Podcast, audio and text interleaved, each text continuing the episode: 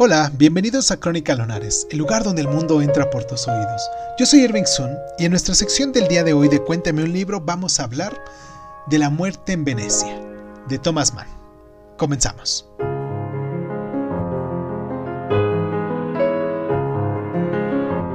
Cuando el célebre autor Gustav von Acherbach, con una espontaneidad inusual en él, viaja a Venecia, queda cautivado por un joven de rizos rubios y exquisitas proporciones que parecen encarnar el ideal griego de la belleza.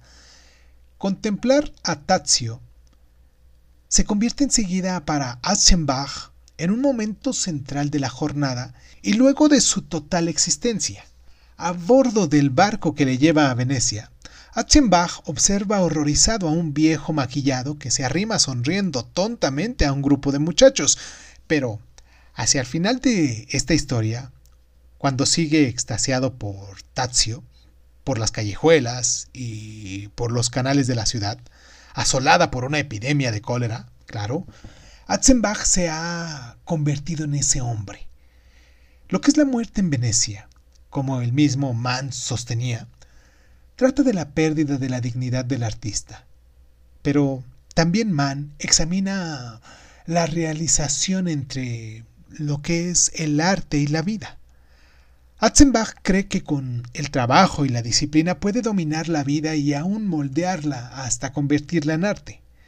Las desordenadas emociones y la pasión indomable que Tazio Dionisios le inspira le obligarán a admitir que esa convicción es una falacia y los elementos míticos de la novela nos ofrecen el contexto necesario para trazar un retrato de la homosexualidad.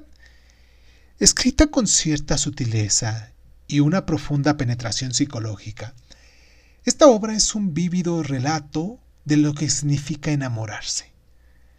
La novela corta era tal vez la forma artística ideal para Thomas Mann.